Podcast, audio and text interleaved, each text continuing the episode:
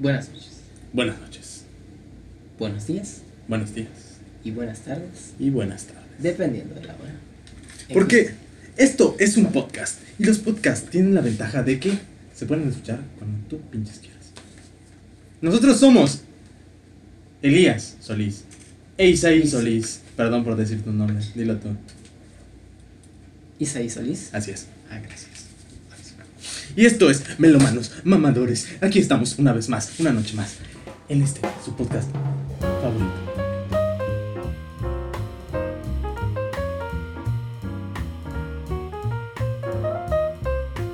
Y el mejor, me atrevería a decir, de toda Mérida. Vamos a ponernos ahí. Toda, toda medida, claro. Somos humildes. Somos- hay que ponernos metas a corto plazo. Primero Mérida, porque no hay ningún otro pinche podcast en Mérida, así que nos, Sí, acabamos, pero no importa. nos acabamos de autoproclamar El mejor podcast. con dos episodios grabados. Bueno, con uno, porque este es el segundo que estamos grabando. Pero está bien. Con un episodio.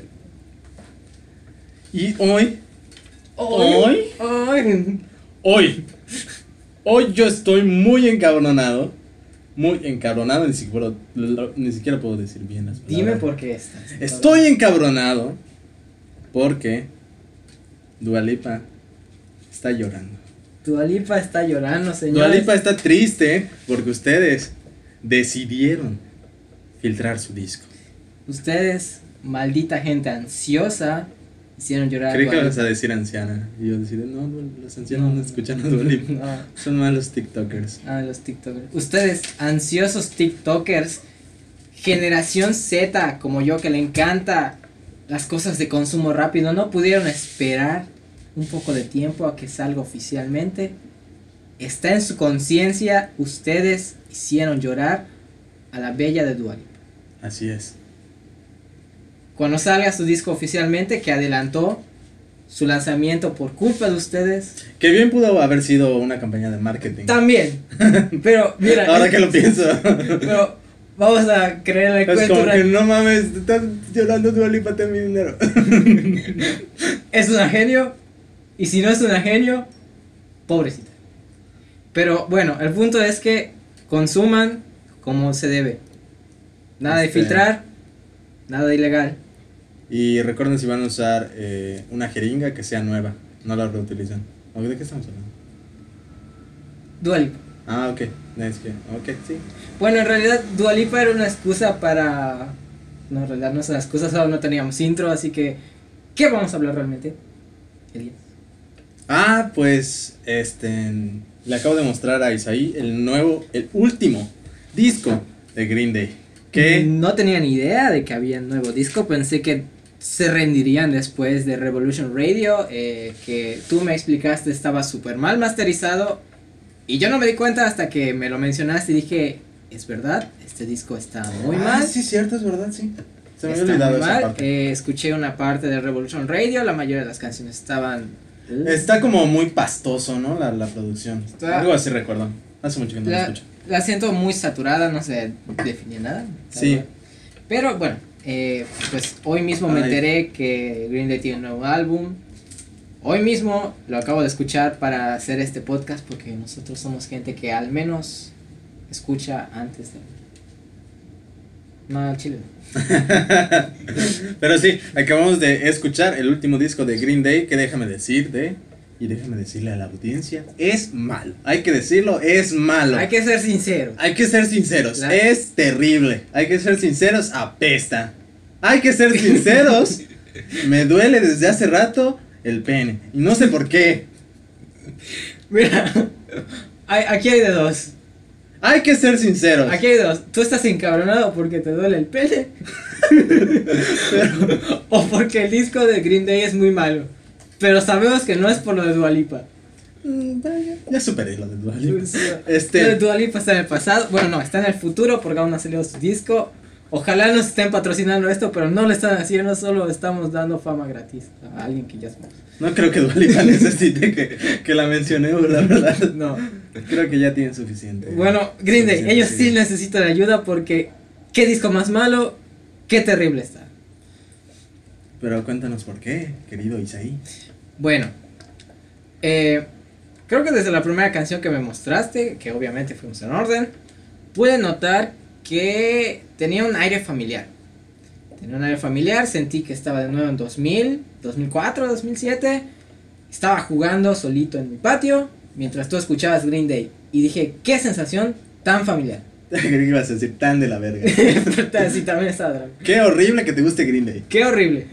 Bueno, el punto es que eh, pusiste la primera canción. eh, de inmediatamente me di cuenta que el riff o la línea melódica principal tenía una sensación muy familiar.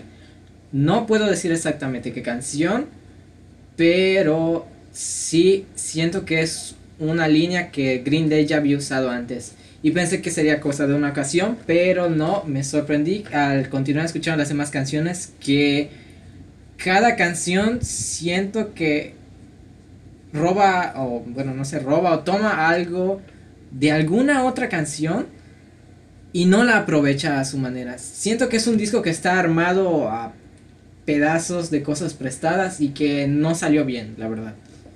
Este. Sí, o sea. Lo peor de este disco es que no tiene nada de originalidad. La primera canción, creo que todos los, los singles que le siguieron suenan a comercial de Nickelodeon. Suena a una canción de Hi Hi Puffy Ami Yumi. Ni siquiera una buena como para hacer el intro de una serie. Así es. Una canción X de Hi Hi Puffy Ami Yumi. Imagínate, estás en tu casa, vieron Nickelodeon y te aparece, Este. no sé, un comercial de, Nicktoons. De Nicktoons. De De, Nick- Fanboy y Chom Chom. Fanboy y Chom Chom. Y otra cosa que Ni está siquiera, ni, siquiera, terrible. ni siquiera de The Lad House, de Fanboy y Chom Chom. Ah, sí, este lado dicen que está guacho. Eh, y está esta canción de fondo, no sé, una cualquiera de este disco. Tus comerciales no han acabado y de repente se pone un comercial en Nerf. Y las, dos, las dos son canciones de este nuevo disco de Green Day. Son canciones demasiado comerciales, temas muy poco originales y Muy poco originales, así es. no tienen Siento- sustancia. Siento que no hay sustancia. Siento que Green Day hizo un montón de canciones que haría una banda de la prepa en los 2000 que quiere sonar como de Black Keys o que quiere sonar como... ¿Cómo se llamaban estos güeyes que, que, que, que tocaban? No importa, no lo olvidé el nombre, no importa. Este, pero sí, este álbum es lo menos original que ha sacado Green Day. Y eso que Green Day fue una banda muy original tocando punk rock.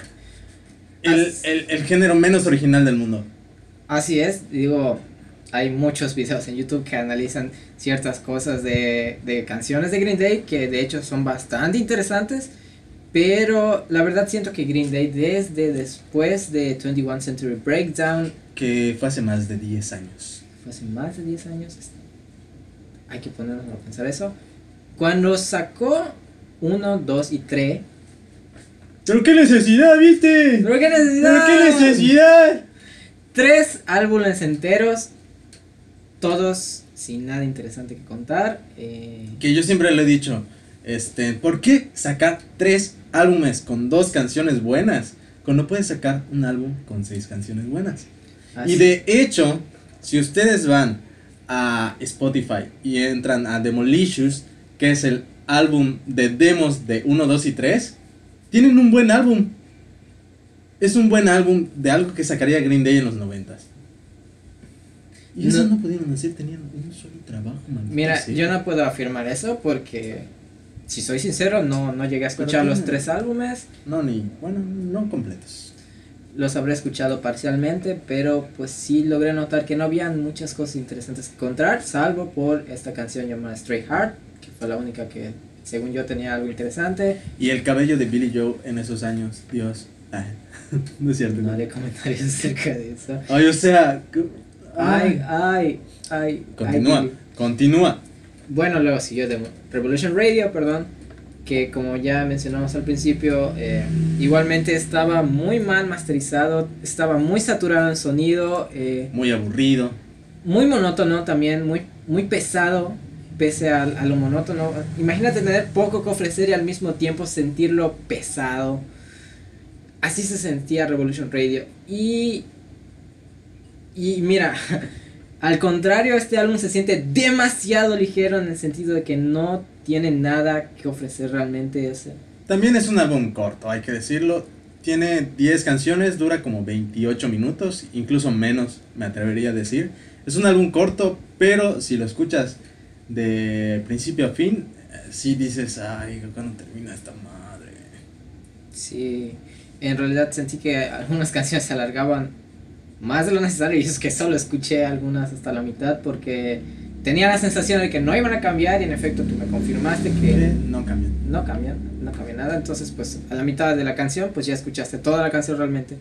Y pues como dije, siento que toman cosas de otras canciones y no las hacen funcionar. Eh, escuché por ahí cosas de The Libertines, tú me puntualizaste Ah, ciertas. recuerdo cuál era.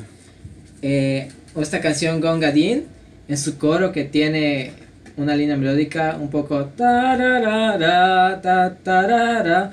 Eh, Green Day toma esa línea y la utiliza en una de sus canciones. Literalmente parece que la sustrayeron de esa canción, la repitieron. Y siento que no queda en su canción. ¿Cuál era? eh, la de The Libertines. Ajá. Gongadin. Pero Junkies on a High. Ah, no sé.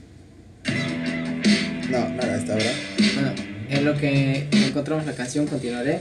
Entonces sí, al inicio de cada canción tenía la sensación de que el riff inicial era un riff de discos pasados de Green Day, como para intentar apelar a la nostalgia o a sus tiempos mozos, supongo yo, pero no funcionaba, eh, no llevaban a nada.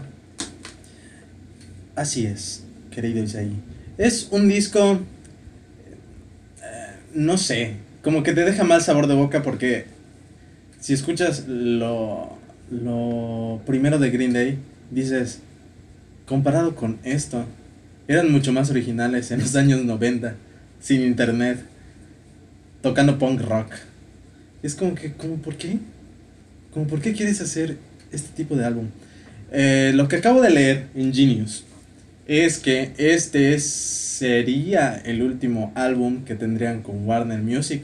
Y era como que con este álbum vamos a demostrarles que nos vale verga.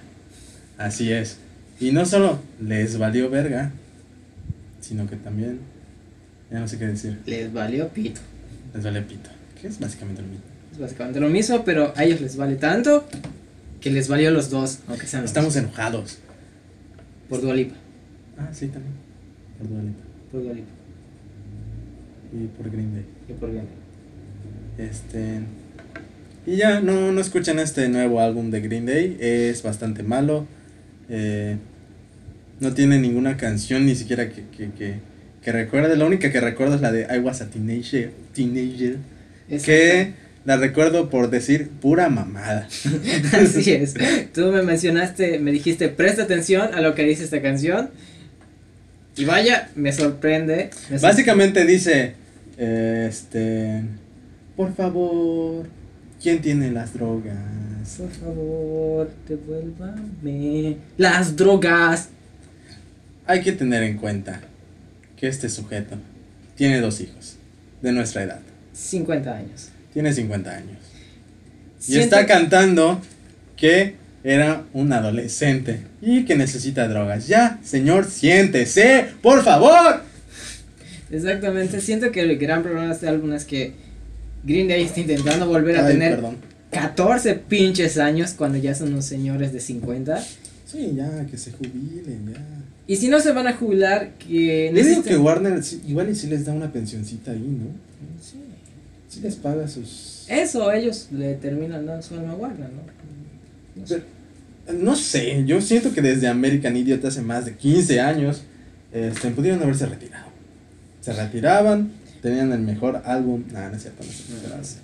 El mejor álbum de la historia. El mejor álbum de la historia. Chingue su madre, ¿sí, no? Bueno, no, no, no, no, no, no hay que decir eso. Son... El mejor álbum de Mérida. Ni siquiera es de Mérida, brother. Pero de Mérida tampoco hay cosas buenas.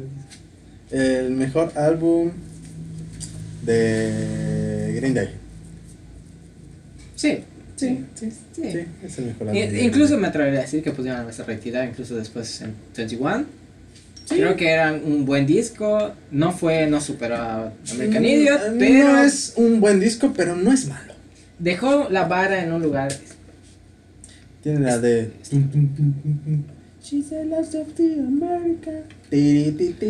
Exactamente, aún había cosas que contar, y- Y no Y bueno.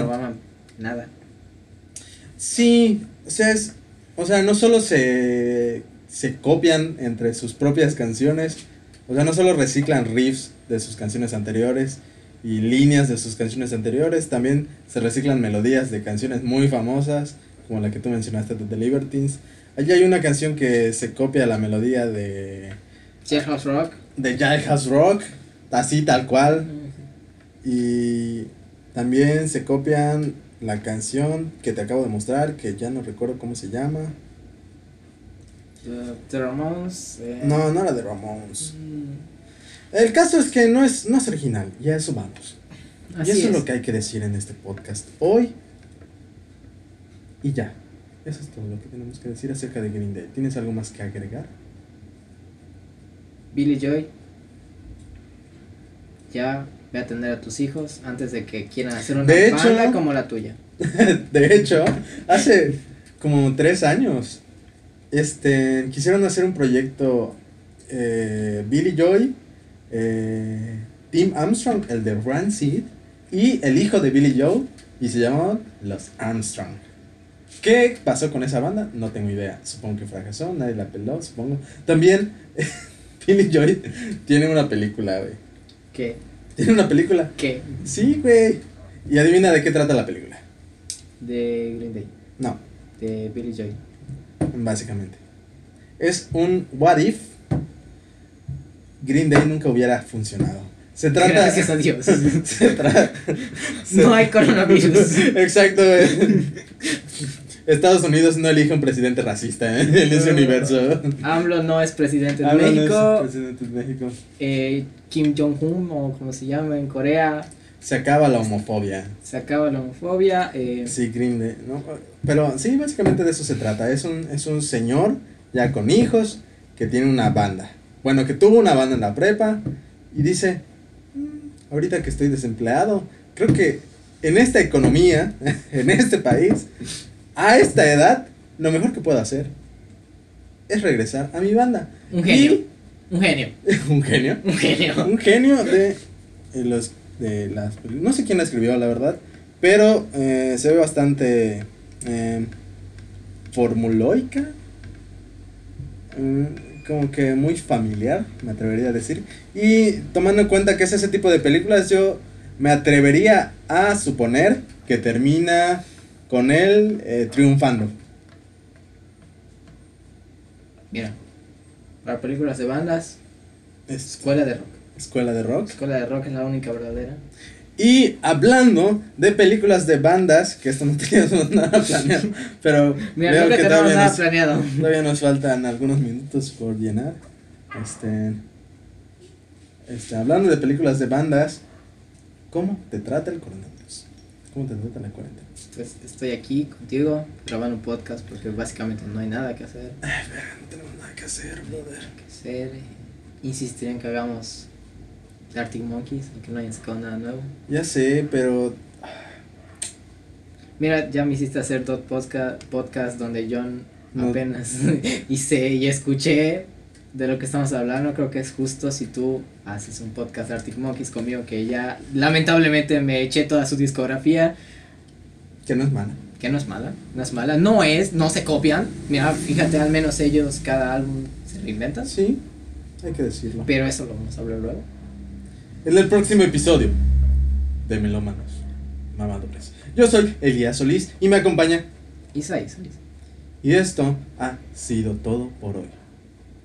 Y ya, lávense las manos. Los quiero mucho. Tan preciosos.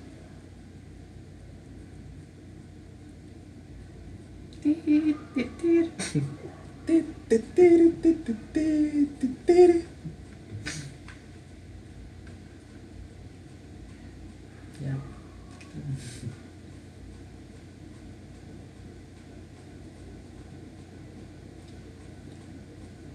Y ya dejen en paz a pinches Gualipo.